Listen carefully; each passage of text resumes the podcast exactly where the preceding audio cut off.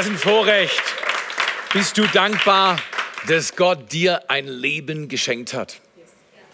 Leben ist ein Riesenvorrecht, weil du darfst es gestalten. Dein Leben ist heute neu. Der Tag war noch nie gelebt worden von dir und du willst ihn nützen. Jeder Tag ist ein Unikat. Wenn er vergangen ist, kommt er nie wieder. Und wir wollen unser Leben nützen. Und eine Zone, wo man Leben besonders gut nutzen kann, ist der Bereich von Beziehungen. Deswegen beziehungsweise wir wollen gut werden in unseren Beziehungen, weil jeder von uns wünscht sich, geliebt und angenommen zu sein. Und wir wollen eine Kirche sein, die Annahme, Wertschätzung und Anbetung hin zu Gott erlebt, austauscht und vorangeht. Und deswegen begrüße ich euch in besonderer Weise. Schön, dass ihr da seid, dass ihr euch Zeit genommen habt. Wir begrüßen auch Tottenau und wir grüßen Tingen, die heute Abend um 18 Uhr zusammen sind. Und wir feiern mit ihnen, feiern mit euch und es wird eine wunderbare Reise. Kirche ist dabei, stärker zu werden in unserem Land, größer, gesünder. Und das hat mit dir und mit mir zu tun, weil wir machen einen Unterschied mit dem, was wir leben. Gute Beziehungen, wie geht das? Es geht, indem wir einen neuen Fokus üben, nämlich den Fokus auf wie kann ich andere glücklich machen? Nicht zuerst, wie kann ich mich glücklich machen? Wie wird man glücklich? Indem man andere glücklich macht. Wie wird man groß? Indem man andere groß macht. Es ist ein Umdenken. Intuitiv ist, mach du mich glücklich, mach du mich groß. Ich möchte, dass du mir sagst, dass ich der Beste bin, die Beste bin. Aber so geht's nicht. Es geht, indem du andere groß machst, indem du andere glücklich machst. Wir wollen so miteinander umgehen lernen, weil Gott geht so um mit uns. Ich habe hier eine kleine Illustration Situation und ich will ein bisschen Sauerei machen und deswegen habe ich U mitgebracht und hier geht's schon los. Richtig heftig. Muss nur aufpassen, dass meine Finger nachher nicht am iPad klebt.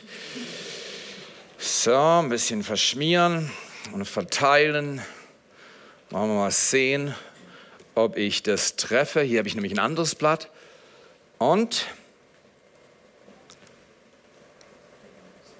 Steffes, sehr gut. Sag mal, Theo, das hast du gut gemacht. Du bist begabt. Du warst im Bastelunterricht mit Sicherheit der Beste. genau. Nein, war ich nicht. Meine Schwester war immer besser als ich. Aber in meiner Liga war ich ordentlich. Also ich war in der untersten Liga, genau. Weiß nicht, ob du diesen Witz schon mal gehört hast. Witze sind gut, weil sie haben Nummer eins Humor, aber zum Zweiten, da ist immer eine verdeckte Wahrheit drin. Wenn du sie erkennst, kannst du manches lernen. Okay, war eine Frau, die ging mit ihrem Mann zum Arzt. Schon erstaunlich. Der Arzt wollte den Mann sehen, aber die Frau geht mit. Der Mann ist beim Checkup im Arztzimmer, kommt raus und dann ruft der Arzt die Frau rein. Setzt sich hin und sagt, ihr Mann hat eine ganz schlimme Krankheit. Und sie, sie wird mit dem Tod enden. Ähm, es hat mit Stress zu tun. Und sie müssen folgende Dinge unbedingt tun, sonst wird er sterben. Als erstes müssen sie ihm gutes Frühstück geben, jeden Tag. Und dann geben sie ihm Mittagessen mit zur Arbeit, dass er gut versorgt ist. Und dann, wenn er abends heimkommt, geben sie ein vitalstoffreiches, wunderbares, nährhaftes, nahrhaftes Essen, Abendessen.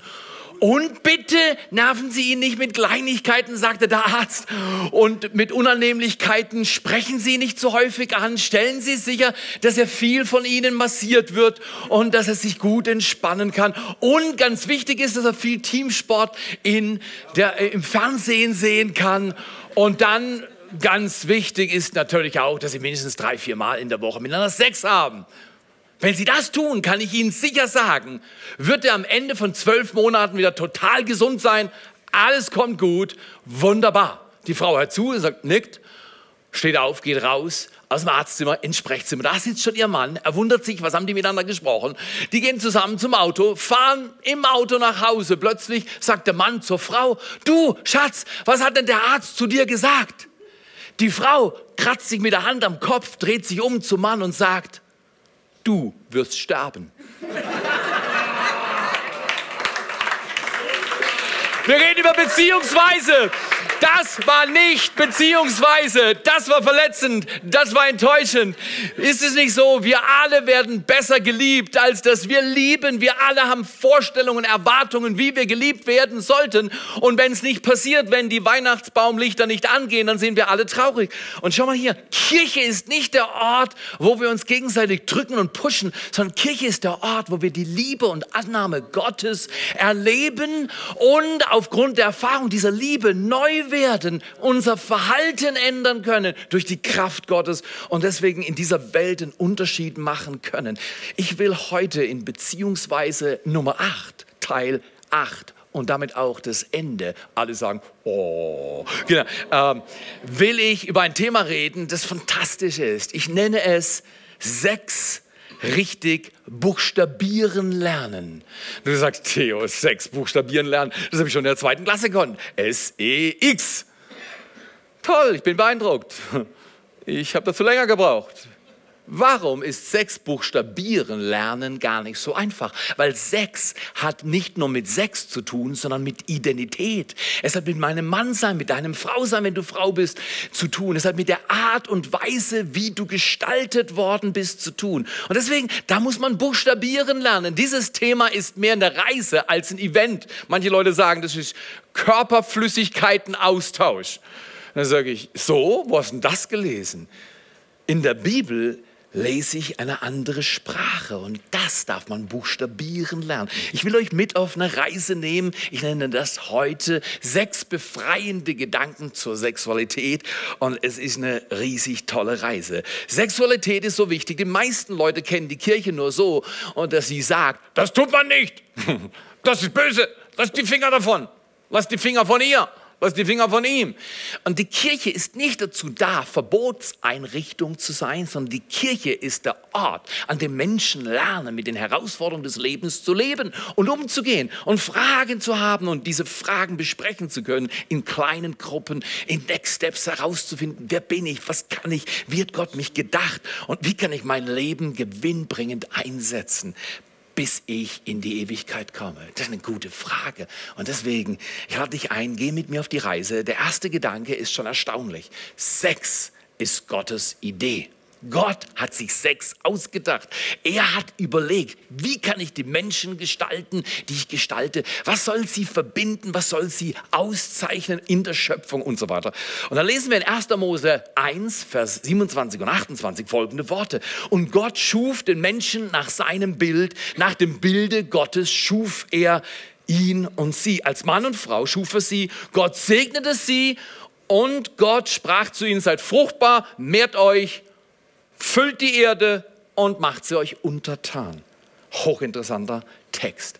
Auf gut Deutsch, Gott hat gesagt, das erste Gebot, was ist das? Kennst du die zehn Gebote? Erstes Gebot? Du sollst? Du sollst den Herrn, deinen Gott, lieben, anbeten, nur ihn, keinen anderen Gott neben ihm haben. God First Lifestyle nennen wir das hier in diesem Haus. Und, und du denkst, das erste Gebot ist das. Das ist richtig, das ist das erste von zehn Geboten, aber in der Bibel steht das erste Gebot, als Gott Mann und Frau geschaffen hat, hieß es, habt Spaß, habt Sex miteinander. Wow, ist Sex so wichtig? Sex ist so wichtig. Sexualität ist ein super wichtiges Thema. Neben Sex, Stutz und Stolz, das sind so drei S-Themen, äh, äh, also Sex ist garantiert eins von diesen drei wichtigen Themen. Und deswegen, wir sollten darüber reden, wir sollten in der richtigen Weise darüber reden und wir dürfen lernen, die richtige Kultur zu entwickeln. In jedem Fall sagt Gott zu Adam und Eva nicht, plant, Ihr betet, ihr seid geistliche Wesen, betet. Er hat nichts gegen Gebet. Lest die Bibel, da steht viel über Gebet. Aber das Erste, was Gott zu Menschen sagt, ist, hab Spaß zusammen. Genau so seht ihr aus. genau so seht ihr aus. Komm hier, komm hier. Die Welt, in der wir leben, empfindet Gott als Spießer oder Spaßverderber und es ist absolut grottenfalsch. Wir reden hier nicht über beliebige Sexualität, aber wir reden über den Maßstab der Bibel und Gott sagt, während ihr diese Erde füllt, dürft ihr das machen, was zugegebenermaßen für die meisten Menschen mit zu den schönsten Erfahrungen gehört, die sie haben. Okay, Theo, was ist denn los mit Sexualität? Sexualität hat drei Ebenen. Im Gegensatz zu dem, was in unserer Kultur, in den Medien, Social Media und anderen Orten verbreitet wird, hat Sexualität drei Ebenen. Und die erste Ebene ist nicht Körper und die zweite Ebene Körper, sondern erst die dritte Ebene ist Körper. Die erste Ebene ist nämlich Geist. Und es geht bei Sexualität um Identität, um meine Art, wie Gott mich gedacht, gemacht hat, was er mit mir vorhat, wie er mich geplant hat, was er mir zugedacht hat. Entdecke, wer du bist. Bündnis. Da geht es um Bündnis, Geist. Ich habe mich verbunden mit meiner Frau das erste Mal am 15. Du weißt, wann das erste Mal Sex hattest mit deiner Frau? Ja, exakt. Es war in der Hochzeitsnacht. Am 15.08.1987. Wahnsinn. Unvergesslich. Ich glaube, wir sind heute besser als damals, aber es, es, ja, so ist das. Ich war unerfahren. Puh, das ist gut. Gott will, dass dieses Geschenk richtig gehandhabt wird. Und es ist zu formen in Identität und in Art, wie wir uns gestalten. Es ist Bündnis. Und deswegen ist es schöpferisch und kreativ. Die zweite Ebene, die Ebene der Seele, ist emotional vertraut und freundschaftlich. Nenn mir ein Paar, das nach 20 Jahren guten Sex hat. Und ich nenne dir ein Paar, das freundschaftlich, intim, vertraut, verbunden ist. Guter Sex ist auf Dauer nicht möglich. Und das sagt die Statistik, das sagt nicht ich. Guter Sex ist nicht möglich ohne eine emotionale Vertrautheit, eine Beziehung, die wir vorher lernen zu gestalten. Es fängt nicht mit Sex an, sondern es fängt an mit einer Beziehung, wo ich wähle, den anderen groß zu machen, den anderen glücklich zu machen, den anderen zu ehren, wie geht's dir? Was wünschst du dir? Was ist dir wichtig? Man lernt sich kennen. Und dann, wenn es richtig ist, dann verbindet man sich im Bund der Ehe. Die dritte Ebene ist dann die, von der wir viel hören und sehen in unserer Kultur. Das ist die körperliche Ebene. Da geht es um Leidenschaft. Da geht es um diese innere und äußere Befriedigung, die Sex uns vermittelt. Das ist Gott so geschaffen. Drehen wir zum Nachbarn und sagt, der da vorne sagt, Sex ist gut. Ja, still hier, genau. Genau. Aber ich weiß, es ist ein bisschen heftig, aber äh, äh, in der Bibel steht drin, in dem Kontext, den Gott geschaffen hat zwischen Mann und Frau in der Ehe, ist das ein riesiges Geschenk.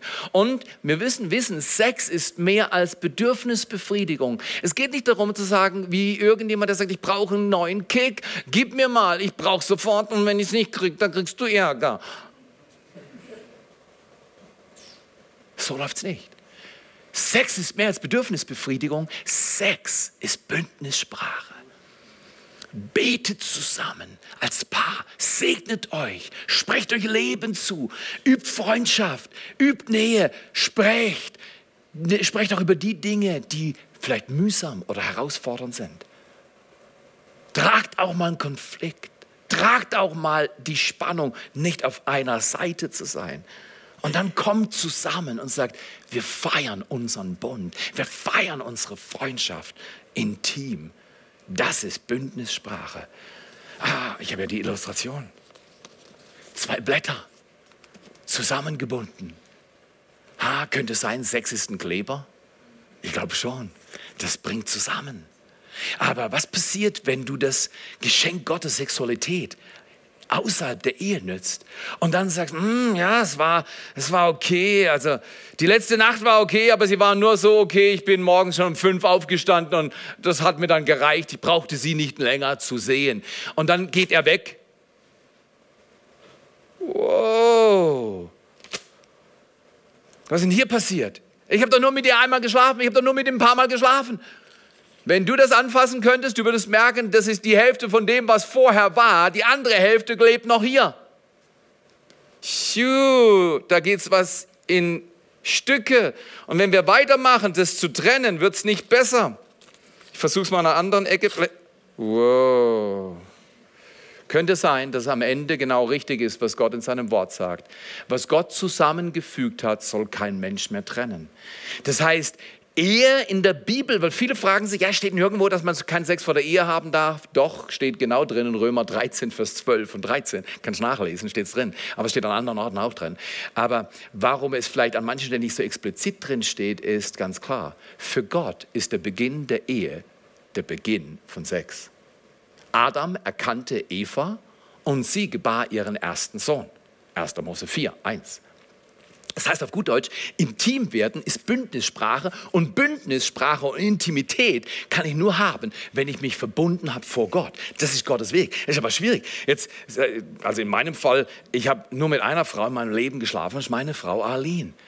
Und das ist wunderbar. Aber du magst sagen, ja, aber bei mir ist es anders gelaufen. Was soll ich jetzt machen? Äh, ja, bin ich jetzt ganz. Nee, das ganze Thema Sexualität ist deshalb so schmerzlich, weil wir alle, du wolltest nicht wissen, wie oft ich mental meine Ehe gebrochen habe. Ich war noch keine 15, als mir das erste Mal in der Schule gewisse Literatur, weißt du, was ich meine? So Heftchen untergejubelt wurden von irgendeinem sogenannten guten Freund, was ich damals nicht wusste, mit 13 oder so dass das der Anfang meiner Reise mit Pornografie war.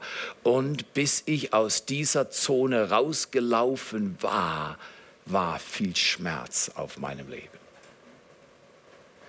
Pass auf, kleines Auge, was du siehst. Pass auf, kleines Ohr, was du hörst. Pass auf, kleine Hand, was du anfasst. Weil was du anfasst oder siehst oder hörst, kann dein Leben viel mehr prägen, als du denkst. Der erste Gedanke ist, Gott hat Sexualität geschaffen. Sex ist Gottes Idee. Aber Fakt ist, weil es Bündnissprache ist und die Menschheit, geht durch die Geschichte der Menschheit. Es ist so viel Zerriss, so viel Schmerz und so viel, aber ich habe doch gedacht, das, das ist doch nur einfach so, ich halt einfach mal eine gute Zeit gehabt. Richtig? Nee, nicht unbedingt. In der Bibel steht, zweiter Gedanke, Sex wurde verdreht. Sex ist Gottes Idee, aber der Widersacher Gottes hat Sexualität genommen und hat es aus dem Kontext gerissen.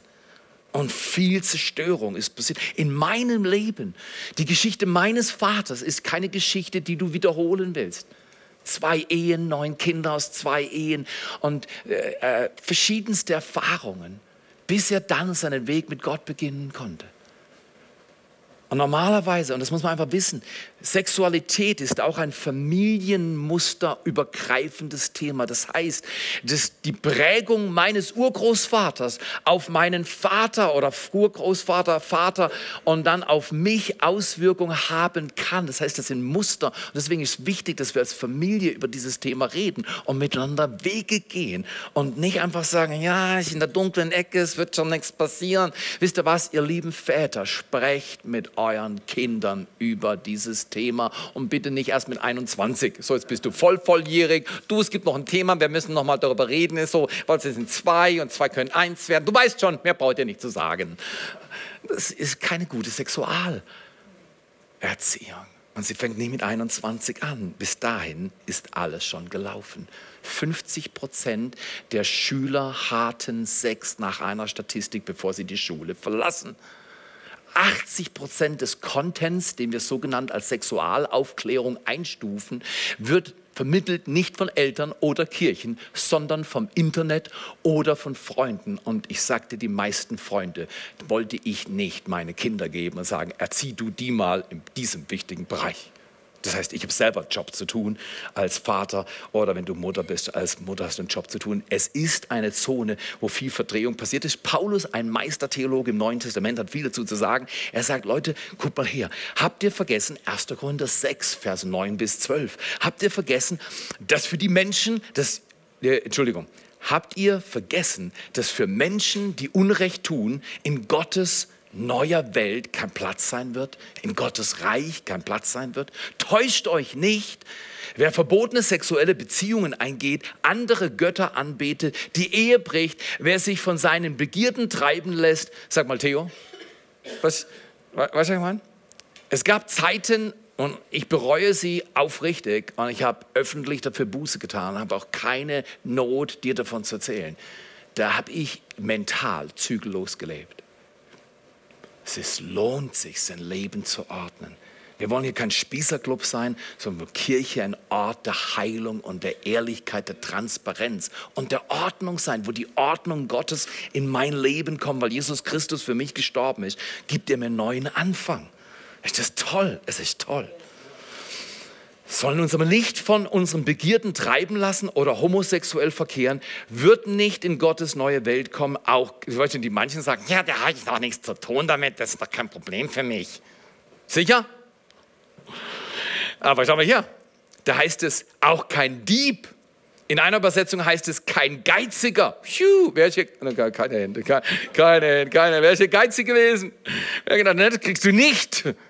Kein Ausbeuter, kein Trinker, kein Gottesläster oder Räuber. Puh, Paulus, du machst jetzt ziemlich heftig. Und all das sind einige von euch gewesen. Toll. Das heißt, da gibt es einen Prozess raus. Aber jetzt sind eure Sünden abgewaschen. Oh, ich liebe das. Wer trägt seine Klamotten das ganze Jahr? Also ich meine die gleichen, die gleiche Zeit, ein Jahr lang. Wer macht das? Vor allem im Sommer, 30 Grad, richtig toll, oder? Fünf Klamotten drauf. Machen wir nicht. Wir waschen sie regelmäßig. Wie wäre es, wenn wir das Wort von Paulus anwenden und sagen, Jesus, wo immer ich daneben gelaufen bin, wo immer ich nicht deinen Maßstab gelegt habe, ich bitte dich um Vergebung. Kannst du mich reinigen und abwaschen, dass mein Leben wieder schön und neu und sauber und gut wird? Ist das fantastisch? Er kann das, ich nicht, aber er, er kann das. Ihr seid abgewaschen. Ihr gehört nun ganz zu Gott durch Jesus Christus und durch seinen Geist, durch den Geist unseres Gottes, seid ihr frei gesprochen. Du bist frei gesprochen, wenn du ihm das bringst, was dein Herz zerrissen hat, was dein Leben beschädigt hat, dann spricht er dich frei. Und jetzt kommt Paulus mit einem riesen Prinzip. Weil viele Dinge sind nicht in der Bibel. Es kam mal ein paar zu mir und sagt, ja, wir schlafen nicht miteinander, aber Padding, das, also wir können die Hände nicht voneinander lassen. Und er sagt, Theo, was sagst du dazu? Kann ich es machen? Kann man es nicht machen? Ich ich bin nicht Gott. Lese sein Wort. Ja, da steht nichts über Padding drin. Ah, steht nichts drin. Doch, wo? 1. Korinther 6, Vers 12. Da steht drin, alles ist erlaubt, aber ist nicht alles nützlich. Alles ist erlaubt, lasst euch von nichts beherrschen. Beherrscht euch das? Ja, ich kann die Hand nicht mehr von dir lassen. Wenn es so ist, dann beherrscht dich, dann lass es. Puh, ah, aber das gilt genauso für andere Bereiche meines Lebens. Was mich beherrscht, ist mein Gott. Und Gott sagt, er will keine anderen Götter neben sich. Also nehme ich den Gott und bringe ihn runter, damit der Gott, der Gott des Himmels, Vater, Schöpfer Himmels und der Erde, mein Liebhaber, mein Retter in Jesus, in den ersten Platz hat in meinem Leben. Alles andere bringe ich ans Kreuz und trenne mich ich werde nicht zum Spiel sagen, du musst es machen, sondern mein Leben, ich handle in meinem Leben, du handelst, wenn du das willst, in deinem Leben. Das ist schon herausfordernd. Alles, was Gott gut gemacht hat, hat der Teufel schlecht gemacht. Wir könnten heute sagen, Gott kann nur segnen, wer du bist, nicht, was du vorgibst zu sein.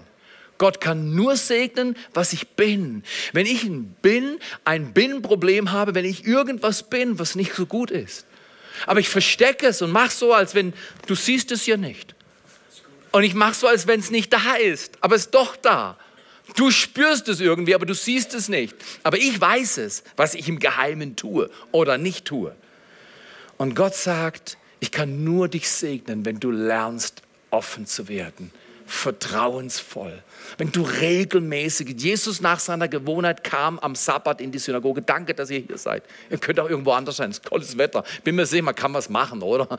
Aber ihr seid hier. Ihr nehmt euch Zeit. Danke, dass ihr Zeit. Danke, dass ihr euer Leben ordnet. Danke, dass ihr euch Zeit nehmt für eure Kleingruppen, weil dort kann man Freundschaft erleben und Zeit verbringen. Einmal in der Woche Zeit mit Freunden auszutauschen, zu beten und zu sagen, du, ich habe das am Sonntag gehört und puh, in meinem Leben gibt es Handlungsbedarf. Ich bin mir auch nicht sicher, wie ich das machen soll. Äh, also ich weiß nur eins, es ist, es ist viel woanders geblieben. Wie kriege ich das wieder zurück? Wie kriege ich das geordnet? Dafür hat man kleine Gruppen. Dafür kann man beten, face to face nachher. Geht hin und sagt, da gibt es einiges zu tun. Aber nicht nur heute, nächsten Sonntag. Nehmt euch Zeit, lasst euch segnen sagt, puh, in dem Bereich brauche ich Hilfe. Da ist was verdreht. Gottes Idee, ist gut, aber wenn sie verdreht ist, dann ist es schmerzhaft. Alles ist erlaubt, aber nicht alles ist nützlich. Alles ist erlaubt, lasst euch von nichts beherrschen. Sex ist verdreht worden und deswegen braucht Sex Heilung. Sex braucht Heilung. Deine Sexualität ist durch Sünde gebrochen und es hat nichts mit Spielverderber oder Spießertum zu tun. Es hat das zu tun, dass wir als Menschen durch Sünde gebrochen wurden. Und Sexualität ist wie im Zentrum eines Kuchens. Das heißt, jeder Teil des Kuchens hat mit der Identität entweder als Mann oder als Frau zu tun. Und Gott hat uns als Mann und als Frau geschaffen. Er hat uns nicht als Frau und Frau geschaffen oder als Mann und Mann geschaffen, sondern es steht glasklar im Text, er hat uns als Mann und als Frau geschaffen. Und so verbindet Gott Menschen und er will sie heilen. Die Worte in Jesaja 53 sind absolut beglückend. Weil ich bin so jemand, ich sage, hey, mein Leben ist verurteilt. Was ich mental getan habe, auch an Unfreundlichkeit, an Stolz, an Eigenwilligkeit, an Ungehorsam. Wer außer mir hat zu wenig gebetet? Wer außer mir hat manchmal zu wenig in der Bibel gelesen? Wer außer mir war manchmal zu knapp mit der Liebe, andere wertschätzend zu behandeln? Ich bin fällig. Mein Blatt ist berührt. Mein Blatt ist nicht mehr neu. Ich brauche Hilfe. Wie wäre es, wenn wir sehen, wenn wir Heilung erleben in unserer Sexualität, ist es so, als wenn Gott sagt, gib mir doch dein Leben. Gib mir doch dein Leben, ich habe was Neues. Hört mal zu. Er war verachtet und von den Menschen verlassen. Ein Mann, der Schmerzen und mit Krankheit vertraut, wie einer, vor dem er das Gesicht verbirgt. Er war verachtet, wir haben ihn nicht geachtet. Jedoch unsere Krankheiten, meine Krankheiten, auch meine verdrehte Sexualität, auch meine mentalen Praktiken, wenn die nicht gut sind, auch dafür hat er bezahlt. Er hat alles auf sich genommen, getragen. Unsere Schmerzen hat er auf sich geladen. Wir aber, wir hielten ihn für bestraft und von Gott geschlagen und niedergebeugt. Doch er war durchbohrt um unserer Vergehen willen, zerschlagen um unserer Sünden willen. Die Strafe lag auf ihm zu unserem Frieden und durch seine Striemen sind wir heil geworden. Ist das nicht fantastisch? Gott kommt nicht und sagt, du böser kleiner, böser kleiner, böser kleiner Theo, ich mach dich platt. So, jetzt hast du das. Nein, Gott sagt, gib mir das, was du hast. Aber wir wollen hören, dass Gott zu uns steht, wie wir sind. Sexualität braucht Heilung, wo immer du sie brauchst. Geh zu Gott, geh zu Freunden, geh in deine Kleingruppe und empfange Heilung, weil verletzte Menschen verletzen Menschen. Das heißt, das Ding, was mich platt gemacht hat, damit werde ich andere eventuell platt machen. Wenn ich Ärger und Zorn erlebe, die Wahrscheinlichkeit, dass ich Ärger und Zorn lebe, ist groß. Und deswegen bring deine Verletzung zu Gott und er heilt sie. Dann kannst du als geheilter Mensch andere Menschen auf dem Weg der Heilung begleiten. Viertens, Sex hat einen Kontext, die Ehe. Wow, ich hätte fast gesagt, Sex hat einen Container die Ehe. Also ich bin ein Containermann. Ihr seht, ich habe so einen Containerring und das ist ein Zeichen, dass ich einen Container gewählt habe. Den Container zusammen mit Arlene. Ist nicht Jungle Camp, nein, nein, das ist was anderes. Aber, aber äh, wir haben einen Container. Wir leben zusammen. Seit 32 Jahren teilen wir alles. Heute Morgen bin ich aufgewacht neben meiner Frau und ich sag dir, wir waren beide noch in unseren Schlafanzügen und meine Frau hat noch geschnarcht. Nein, das hat sie nicht gemacht, natürlich nicht. Ich lag neben ihr so um halb sechs und habe ihr zugehört, wie sie, ich mache das, ich mache das oft. Ich höre zu, wie sie atmet. Und dann sage ich Gott, danke, dass sie noch atmet. Danke, dass wir zwei Kinder zusammen hervorgebracht haben. Danke, dass du mir vergibst. Gestern war ich an der Stelle lieblos. Das kommt mir gerade in Sinn. Es tut mir leid. Es tut mir leid. Dann warte ich, bis sie aufwacht. Dann sage hey Schatz, darf ich für dich beten? Es läuft nicht jeden Morgen so romantisch, aber es läuft auch so romantisch. Forme dein Leben unter der Kraft Gottes. Lerne mitzuteilen, was dein Herz braucht. Sex hat einen Kontext, die Ehe. Das gleiche Feuer, das im Ofen brennt und Wärme für die Nahrung gibt, die oben drüber gart. Das gleiche Feuer, das im Ofen brennt und Wärme bringt fürs ganze Haus. Das gleiche Feuer, das Schönheit ausstrahlt und Sicherheit bringt, ist das gleiche Feuer, wenn es außerhalb des Ofens genützt wird, dann kann es Zerstörung und Chaos bringen und viele Schmerzen verursachen und sogar Tod verursachen, spricht die Bibel glasklar davon. Und deswegen, äh, Hat einen Kontext. Es gehört in die Ehe. Hebräer 13, Vers 4, achtet die Ehe und haltet euch als Ehepartner die Treue. Die Treue heißt nicht treu doof zu sein, ich habe keine anderen Optionen, dann bleibe ich halt bei dir. Nein, nein, nein, nein, nein, bitte nicht. Du bist meine Wahl und ich wähle es, bei dir zu bleiben, bis dass der Tod uns scheidet. Das ist hammerhart, das ist wunderbar. Gott wird jeden verurteilen, der sexuell zügellos lebt und die Ehe bricht. Gott will, dass wir zusammenbleiben. Mein Mann wird Vater und Mutter verlassen und seinem Weibe anhängen, seiner Frau anhängen. Männer sind anhänglich, oder? Ihr Frauen, wer ist verheiratet hier? Männer sind anhänglich, ich sag's dir. Ich mache 30 Jahre Eheseelsorge, ich weiß, dass Männer anhänglich sind. Männer suchen Trost, nicht die Frauen. Frauen brauchen Schutz. Wenn ein Mann einer Frau Schutz und Verständnis gibt und eine Frau einem Mann Trost und Bewunderung, dann kommt eine gute Beziehung hervor. Und ich lade euch ein, kommt und bringt euer Leben und bittet, wenn ihr Single seid, sagt Gott, du gibst mir mein Gegenüber. Ich bete dafür, dass du mir ein Gegenüber schaffst.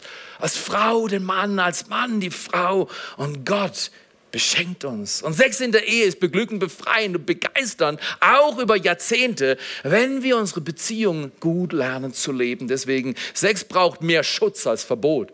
Wir haben unseren Kindern nie gesagt, ich warne euch Kinder, wenn ihr das macht, ich sage euch, hol den großen Hammer. Nein, das war nicht die Rede in unserem Haus. Sondern wir haben darüber geredet. Die Kinder haben gemerkt, hey, das sind die Eltern und die lieben sich ja manchmal auch miteinander Theater, aber die kriegen das auf die Reihe. Und da gibt es sowas wie Versöhnen, und da gibt es sowas wie Gespräch und da gibt es sowas wie Bitte um Vergebung und Entschuldigung sagen. Der Kontext der Familie und der Ehe ist so wichtig. Fünftens, Gib Gott deine Sexualität. Du magst sagen, das lohnt sich doch gar nicht. Ist doch alles schon vorbei, ist doch alles gelaufen bei mir, ist doch alles schon zu spät, ist doch alles kaputt. Gott, was willst du denn damit? Scham. So, so oft in den Kids-Zone-Jahren, da sind wir begeistert und oh, ist alles so schön. Ich war unlängst auf dem Flughafen, kam zurück von Santiago äh, und, und, und war ein Kind in der Reihe und das Kind das hat sich in der Nase gebohrt, dann hat es mit dem Koffer gespielt, dann hat es die Zeitung vom Papa rumgetragen und es war einfach nur, das nur, nur die Augen von dem Kind zu sehen, war grandios. Und ich bete als für die Kinder und sage, hey, bleib du Kind im Herzen, auch wenn du 100 wirst. Wenn ihr nicht werdet wie die Kinder, das heißt nicht kindisch sein, das ist was anderes, sondern Kind bleiben. Das heißt neugierig, vertrauensvoll und die Welt erobern, reif werden. Aber die Kinder haben noch Augen, dann in den Teens, Lebens, dann, dann wird es komplexer. Das siehst du manchmal schon ziemlich tote Augen. Und dann mit 20, 25, 30, 35, mit 25 Kinder spätestens, sagt die Frau, hey, du kannst doch mal alle Kinder nehmen und könnt ihr mal weggehen. Wir haben manchmal zu viel. Es drückt uns. Und dann mit 25 Kindern kommt der Mann am Samstagnachmittag und sagt, Schatz, sind alle Kinder draußen und ich habe den Schlüssel genommen, wir sind allein, können wir Sex haben? Und die Frau schaut ihn an und sagt, Sex haben? Ich weiß nicht mal, wer das schreibt. Kannst du das buchstabieren? Was immer du hast, gebe es Gott. Weil was immer er hat, er gibt es dir. Was immer du hast, gib es Gott. Weil was immer er hat, er gibt es dir. Wenn du zerbrochen bist in deiner Sexualität und du zerbrochen wurdest durch andere in deiner Sexualität, er kann dir es neu geben. Er kann es heilen. Was immer du hast, gib es Gott. Wo steht es? Paulus in Römer 12, Vers 1 und 2 sagt, er, dieser wunderbare Meistertheologe im Neuen Testament, er sagt, ich ermutige euch, liebe Brüder und Schwestern, durch die Erbarmungen Gottes euer ganzes Leben hinzugeben, das Ganze, das Ganze Kaputte. Weiß nicht sagen, ja, also Gott, das, das hier, den, den heiligen Part, den gebe ich dir. Nein, das ganze Leben. Euer ganzes Leben hinzugeben als ein lebendiges, heiliges, Gott wohlgefälliges Opfer. Während du ihm das hinhältst, hältst, nimmt er dir dein altes Leben ab. Es kommt ans Kreuz. Und er gibt dir ein neues Leben. Diese Hingabe ist euer wohlgefälliges Opfer. Und das ist euer vernünftiger Gottesdienst. Und seid nicht wie diese Welt ist, sondern werdet verwandelt durch die Erneuerung eures Denkens. Wenn ich neu lerne über Ehe und Familie und Sexualität zu denken und Gottes Wort zu lesen, wer in meinem Wort bleibt, ist wahrhaft mein Jünger und wird die Wahrheit erkennen. Und dann heißt es, die Wahrheit wird dich frei machen von hier nach hier. Das ist grandios. Die Erneuerung des Denkens, dass er prüfen mögt, was der Wille Gottes ist, das Gute, Wohlgefällige und Vollkommene. Hingabe an Gott bringt Heilung. Ich stehe heute nicht vor euch als 56-jähriger Mann und sage, ich habe alles richtig gemacht. Ich bin perfekt. Ich stehe nicht vor euch und sage, ihr könnt alles machen, wie ich es mache, weil ich mache es genau richtig.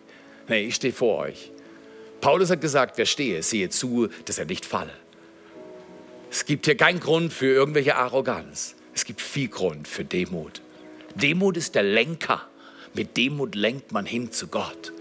Und man kann ihm geben, was man hat. Vielleicht sieht dein Leben nicht so aus. Vielleicht ist es besser, ich weiß ja nicht. Aber keiner kann aus sich selbst vor Gott treten. Wir alle sind schuldig geworden. Wir alle brauchen den Tausch vom Kreuz. Wir geben unser altes Leben. Er gibt uns ein neues Leben in Jesus Christus, seinem Sohn. Und dann kommt Heilung in mein Leben. Hingabe an Gott bringt Heilung. Sechstens und letztens, Sex ist schöpferisch. Ist so. Sex ist schöpferisch. Die ersten fünf Jahre konnten wir keine Kinder haben. Der Arzt hat zu Aline sogar gesagt, also Sie müssen ins Gas geben, so ideal sieht es bei Ihnen nicht aus. Dann meine Mutter hatte ein Bild und sie hatte schon am Anfang unserer Ehe ein Bild mit zwei Kindern.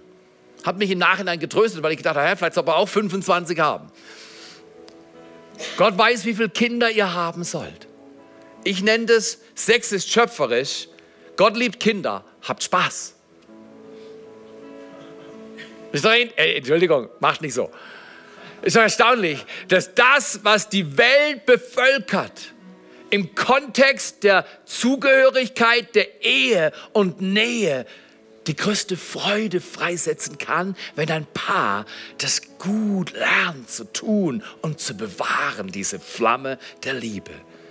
Gott sagt, ich wiederhole 1. Mose 1,28. Und Gott segnete sie. Gott segnet Sex. Gott liebt, wenn Paare, die sich verbunden haben fürs Leben in der Ehe, miteinander intim und freundschaftlich und bündnisorientiert und fürsprechend und geduldig und gnädig und liebevoll sind und bleiben. Und er segnete sie und sprach zu ihnen, seid fruchtbar und mehrt euch und füllt die Erde und macht sie euch untertan. Ich bitte euch wenn ihr im zeugungsfähigen Alter seid, also meine Frau und ich, wir sind 118, das ist kein zeugungsfähiges Alter mehr. Ähm, wenn ihr zeugungsfähiges Alter habt, kommt zusammen, plant mit Gott eure Familie und sagt, wir wollen nicht erst drei Autos, fünf Bahamas Urlaub, äh, Urlaube, drei Häuser und sonst was haben, sondern wir suchen den Gott des Himmels. Und dann sagen wir, Gott, du schenkst uns die Gunst, dass wir neues Leben hervorbringen. Gott liebt Kinder. Ist das nicht fantastisch?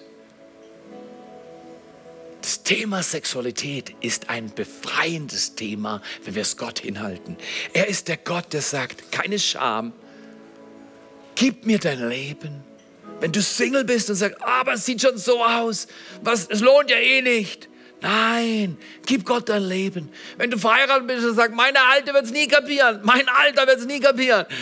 Nein, gib's ihm, vertrau ihm. Er gibt dir ein neues Blatt, er gibt dir neuen An Ja, aber es war immer schon so, mein Opa war auch so. Nein, er macht's neu. Gib's ihm, halt's ihm hin. Er nimmt es. Und wenn du 90 bist, gibt ein 90 Jahre langes Leben Gott und er macht dich jung wie ein Adler, steht in der Bibel. Er macht dich frisch. Lasst uns zusammen, genau, lasst uns zusammen Gott Ehre geben, dass er uns liebt, dass er Sexualität geschaffen hat. Im Kontext der Ehe ist sicher. Und dass er uns erhält und bewahrt alle Tage unseres Lebens. Wenn ihr wollt, lasst uns aufstehen und miteinander beten. Danke, Jesus, für diesen Tag. Danke, Jesus, für unser Leben. Wir alle haben unsere Erfahrungen gemacht. Wir haben unsere Prägung. Wir haben unsere Familienkulturen. Wir bitten dich heute, komm du noch mal neu in unser Leben. Wenn du magst, halte Gott dein Leben hin wie ich dieses Blatt hingehalten habe und sage, Gott, ich gebe dir das. Das war nicht gut und das hat mir wehgetan und das hat dir wehgetan, weil es dein Wort gebrochen hat und es hat schädigende Wirkung auf mein Leben gehabt. Ich halte es dir hin. Danke, dass ich nicht mit Scham und Selbstverurteilung kommen muss, sondern dass ich kommen darf. Du bist ein Vater, der die Arme ausbreitet für seine Kinder und sagt, komm zu mir. Als erstes empfange Jesus und dann empfange die Gnade, die in Jesus Christus erfahrbar ist. Da, wo du stehst, da, wo du sitzt, da, wo du jetzt bist, höre, der Gott des Himmels liebt dich.